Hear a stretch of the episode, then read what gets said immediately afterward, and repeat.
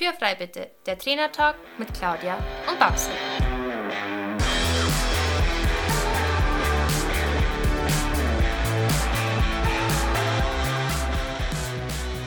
Herzlich willkommen zu unserem Trainertalk Podcast und schön, dass du eingeschaltet hast. Wir sind Claudia Scheler und Barbara Decker, Trainer für Freizeitreiter und selber aktive Pferdesportler. In diesem Podcast wollen wir unsere Erfahrungen mit dir teilen. Du bekommst wertvolle Tipps und Tricks, die dich in deiner eigenen Arbeit mit deinem Pferd wirklich weiterbringen. Also lass uns anfangen und Tür frei bitte. Willkommen zurück zu einer neuen Podcast-Folge. Und ja, es war das letzte Jahr auf einmal hier etwas ruhig. Claudia und ich, wir hatten unglaublich vieles zu tun und dann war ja dann nach wie vor immer noch der Wunsch, dass wir ja wieder oder immer noch Folgen zu zweit ganz in echt nebeneinander machen wollten. Genau, das kennst du wahrscheinlich aus vielen anderen Podcasts, dass die Leute das eben über eine Online-Verbindung aufnehmen und wir haben das halt immer so gemacht, dass wir uns getroffen haben, das so ein bisschen zelebriert haben und dann eben diese Folgen aufgenommen haben. Doch leider hat uns dann auch im letzten Jahr wieder mal Corona und dann aber auch unsere vollen Terminkalender einen Strich durch diese Rechnung gemacht. Und jetzt haben wir zwischen den Jahren sehr viel hin und her gegrübelt, gewhatsappt ohne Ende, wie wir es nun machen sollen und haben uns letztendlich dann doch dafür entschieden, dass wir es über eine Online-Verbindung weiterführen und dann eben die Podcasts online aufnehmen. Wir hoffen daher sehr, dass die Qualität für dich genauso gut bleibt, wie du es bisher gewohnt bist. Ja, und apropos volle Terminkalender. Claudia, ähm, erzähl mal, was war denn bei dir so los, dass du keine Zeit hattest für mich? Ja, letztes Jahr war ja das erste komplette Jahr mit meinem eigenen Stall und gleichzeitig das erste Lebensjahr meiner zweiten Tochter. Aber dank großartiger Unterstützung von meinem Mann und meinen Eltern haben wir das alles sehr gut hinbekommen so dass es tatsächlich letztes Jahr im Sommer auch ein großes Ferienprogramm am Stall gab. Wir haben zwei tolle Ferienreitwochen gehabt und einen Reitabzeichenlehrgang, wo auch alle bestanden haben. Und ähm, dann habe ich das auch noch geschafft, letztes Jahr meinen Haflinger das erste Mal auf, ein, auf einem Turnier vorzustellen. Das habe ich mir irgendwie die Jahre davor schon immer vorgenommen, aber dann, dann kam Corona, dann war ich schwanger und dann hat es halt irgendwie nie geklappt. Und letztes Jahr waren wir dann endlich nochmal los und sind in einer Adressur gestartet und ja, konnten uns sogar auf Anhieb platzieren. Und Babsi, was war bei dir so, dass es eigentlich nachher auch nicht mehr so richtig zeitlich funktioniert hatte? Also bei mir war tatsächlich nicht ganz so viel los wie bei dir, aber ich habe eine neue Zusatzausbildung gemacht. Und zwar habe ich die Ausbildung zum Osteo-Concept Coach nach Barbara Welter-Böller gemacht. Und ähm, ich war noch mit einer aus Bayern da und wir zwei waren unter den besten dreien. Also wir waren äh, wohl sehr gut, sie waren begeistert. Das hat uns sehr gefreut. Die Ausbildung hat ja schon im Februar begonnen bei mir. Das ging dann über mehrere Monate, über einige Wochenendkurse. Und im September war ja dann tatsächlich die Prüfung. Und dann hatte ich noch ein anderes Highlight. Im Sommer war das. Und zwar jeder kennt sie ja hoffentlich schon und hoffentlich hat sie jeder in seinem Schrank stehen. Meine Reittrainingsbox hat sich oder wurde im Sommer im BLV-Verlag veröffentlicht und kann man nun käuflich in allen sämtlichen Buchhandlungen ähm, erwerben. Ja, und dann musste ich ja auch noch ähm, mein ganz normales Geld verdienen. Ja, by the way, wenn du dein Geld noch sinnvoll investieren möchtest, dann solltest du dir einmal die besagte Reittrainingsbox von Babsi ähm, und einen ihrer Online-Kurse auf ihrer Homepage oder meinen Kalender für Pferdemenschen unbedingt mal ansehen. Denn ähm, ja, das verlinken wir dir alles in den Shownotes. Ähm, ich weiß, dass du dir wahrscheinlich lieber eine neue Schabracke oder schöne Stiefel kaufen würdest.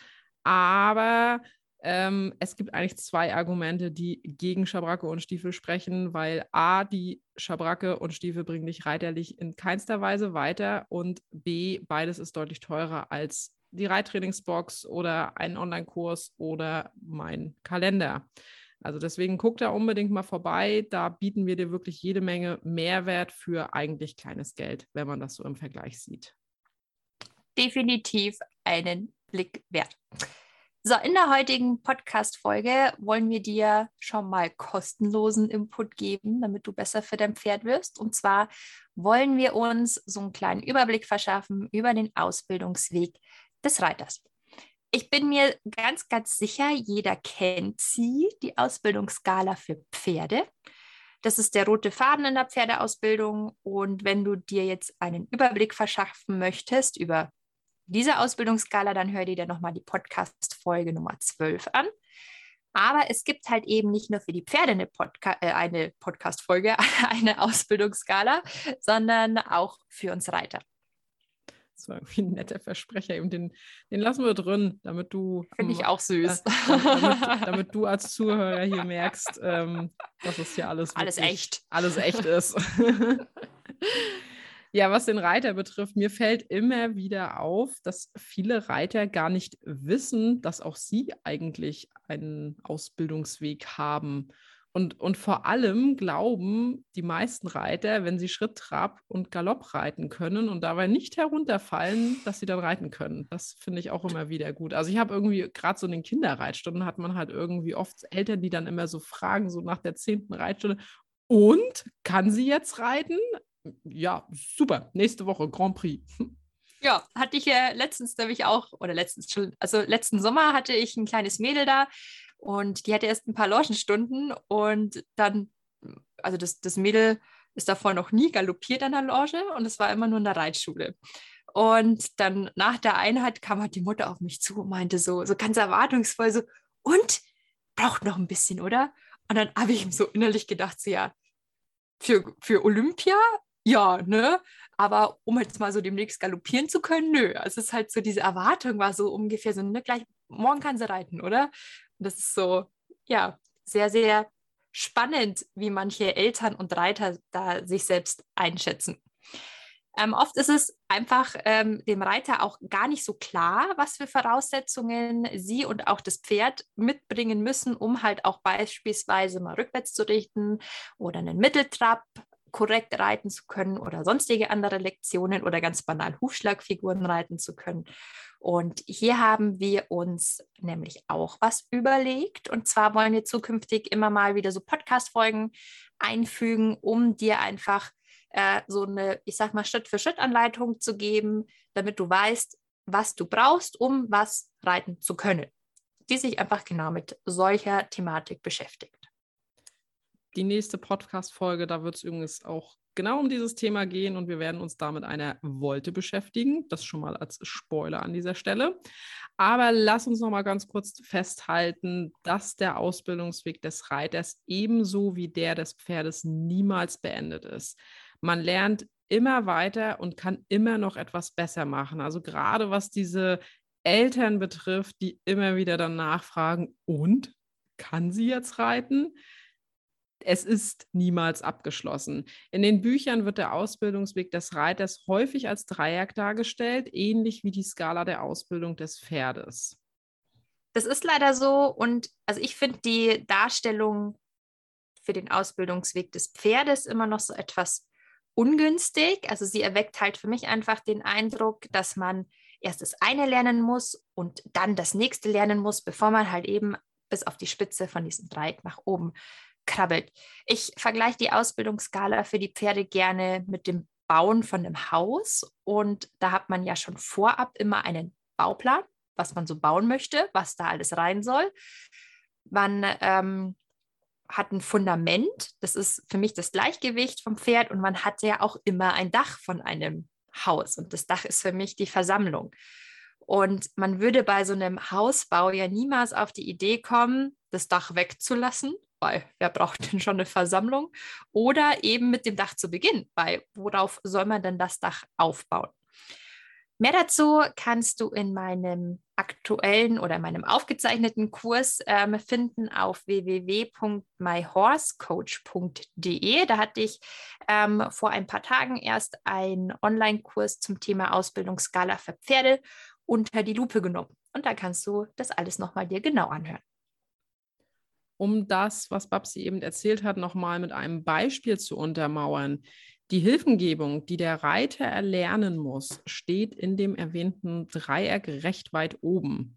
An erster Stelle steht das Gleichgewicht, das macht auch absolut Sinn. Ein Reitanfänger muss natürlich erstmal lernen, sich auf dem Pferd auszubalancieren. In der Regel reitet er anfangs ja auch an der Longe und muss nicht aktiv irgendwelche Hilfen geben, denn das macht ja der Longenführer. Sobald der Reiter aber schon ganz gut sein Gleichgewicht gefunden hat, beginnt er auch automatisch auf das Pferd einzuwirken. Und wenn es erstmal nur mit seiner Gewichtshilfe ist, aber er wird auch immer wieder versuchen, was mit den Beinen zu machen. Das ist ja natürlich auch das Ziel, dass er eben diese Schenkelhilfen auch lernt.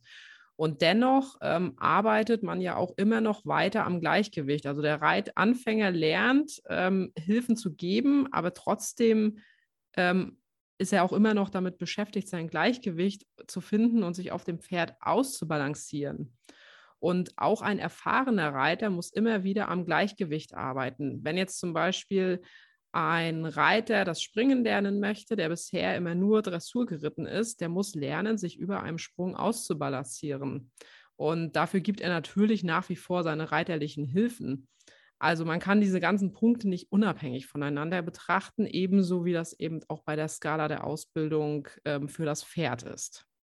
Wobei so ganz im direkten Vergleich zu den zwei verschiedenen Ausbildungsskalen, heißt es Skalen? Also die zwei halt, äh, finde ich die für den Reiter als Dreieck beschrieben, ein bisschen stimmiger als wie die fürs Pferd. Und ich meine, wie du schon beschrieben hast, es geht immer ganz viel um das Gleichgewicht und um das Eingehen in die Bewegung, also sich halt mal vom Pferd bewegen zu lassen.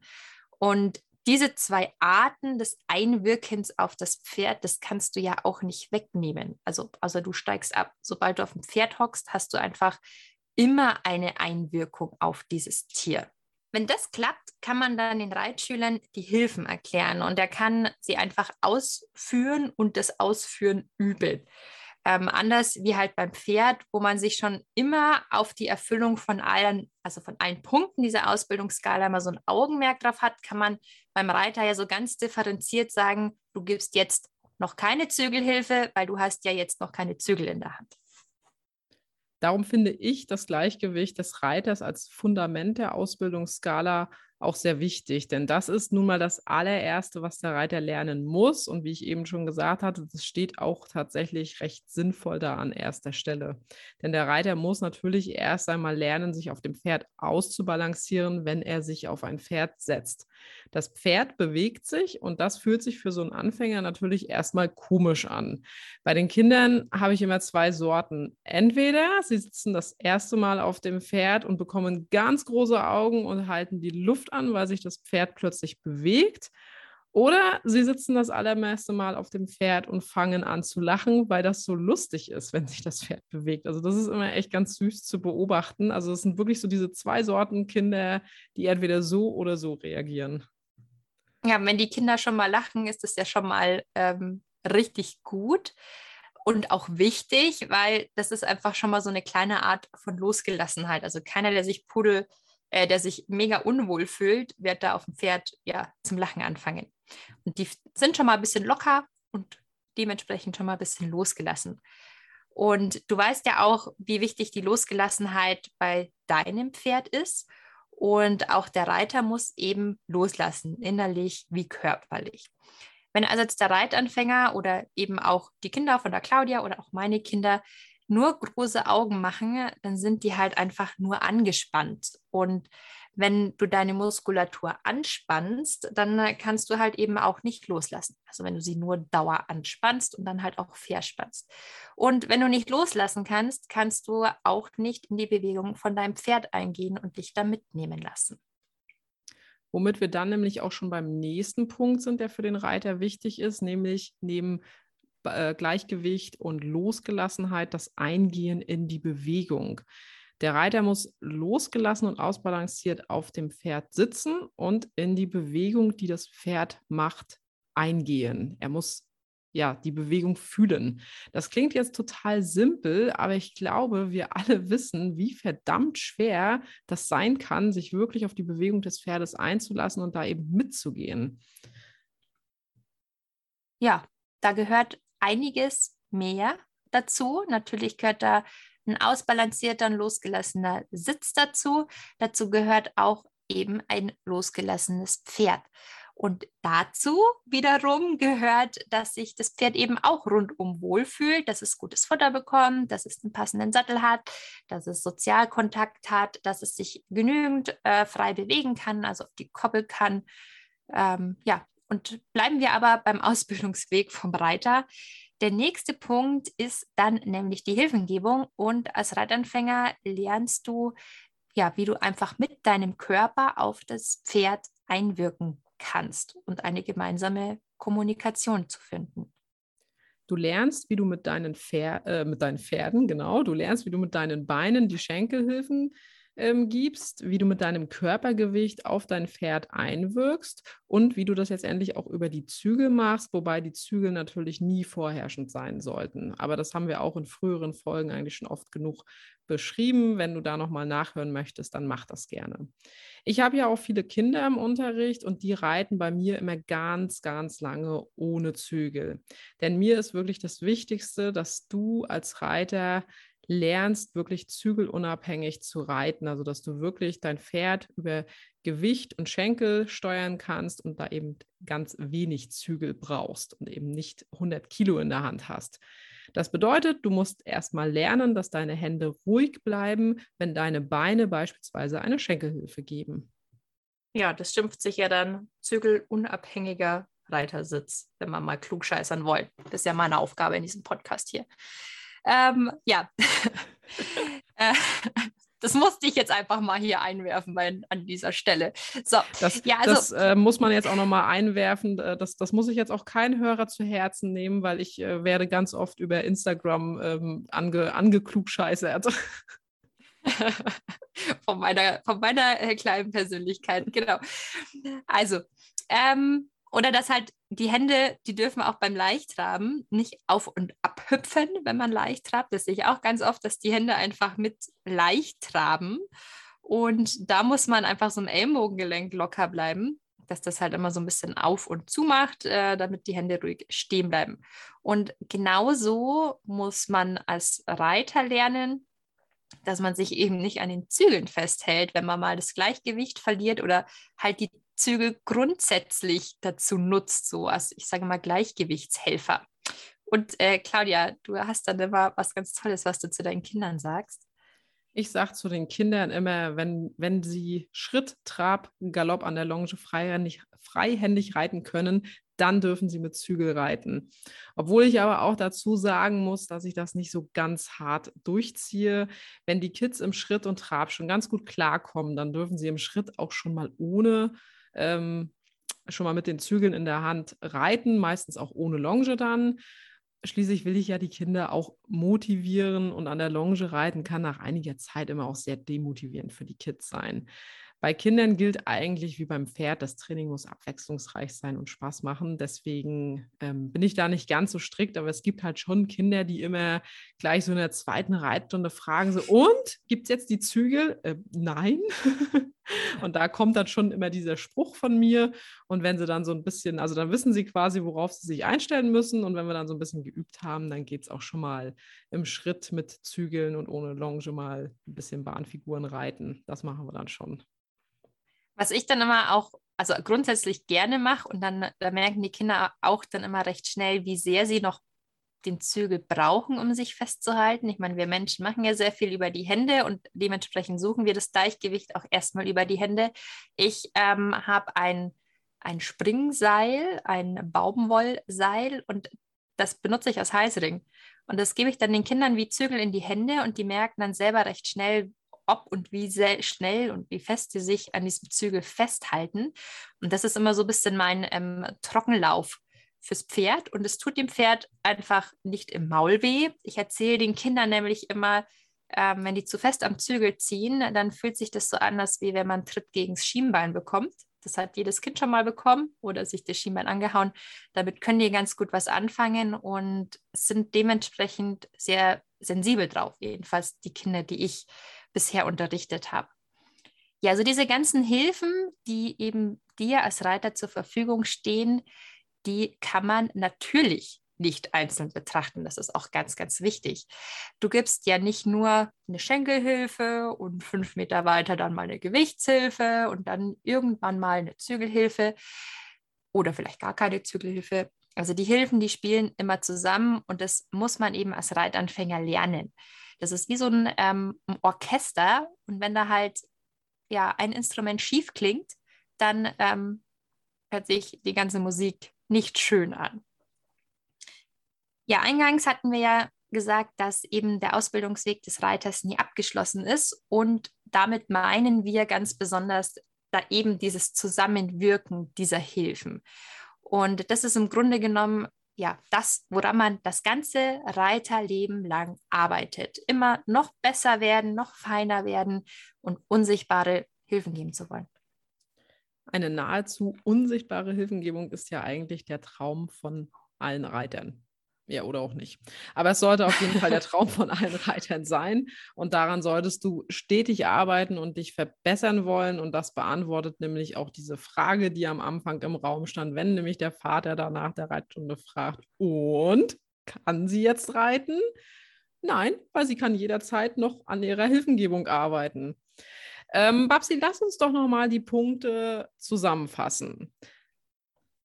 Ja, also als Reiter verfolgt man einen Ausbildungsweg. Im besten Fall, ich hoffe es, dass das jeder Reiter tut, seinem Pferd zuliebe tut. Und ähm, diese Punkte umfassen das Gleichgewicht, die Losgelassenheit, das Eingehen in die Bewegung, die Hilfengebung und das Zusammenspiel der ganzen Hilfengebung. Innerhalb dieses Ausbildungsweges entwickelst du etwas ganz, ganz Wichtiges, und zwar das Gefühl für dein Pferd oder das Pferd, was du reitest. Und somit das Gefühl, wenn du etwas nachtreiben musst oder wenn du beispielsweise etwas verwahren musst. Und eine ganz, ganz tolle Übung für das Gefühl ist, wenn du beim Reiten einfach mal ganz kurz deine Augen schließt. Gerne auch lange, aber dann lass dich da gerne von jemandem führen oder sitz einfach an der Sitzlounge eh schon beim Sitzkorrekturen üben, besser werden. Ähm, ja, schließ die Augen und fühl einfach mal die Bewegung von deinem Pferd, fühl dir in deinen Körper hinein, wo ist dein Körper, wo sind deine Füße, was macht dein kleiner Zeh, was macht dein kleiner Finger. Einfach mal fühlen, nicht denken, nicht machen wollen, nicht handeln wollen, einfach nur die Bewegung fühlen. Das kannst du heute auch gleich einmal ausprobieren, denn noch ein schöner Leitspruch aus der Pferdeausbildung ist nämlich, es einmal richtig gefühlt zu haben, ist effektiver, als es sich 1000 Mal anzuhören. In diesem Sinne, hab eine schöne Zeit mit deinem Pferd und streiche das einmal von uns über die Nase und bis zur nächsten Episode. Es wird um die Wolte gehen. Sagen wir bis bald. Bis bald. Ciao. Das war der Trainer Talk Podcast mit Claudia und Babsi. Danke, dass du uns zugehört hast. Wenn du Fragen oder Anregungen hast, dann melde dich gerne bei uns. Entweder an info at claudia-scheler.com oder an reitemit at pferdvoll-wertvoll.de. In diesem Sinne, Tür ist frei.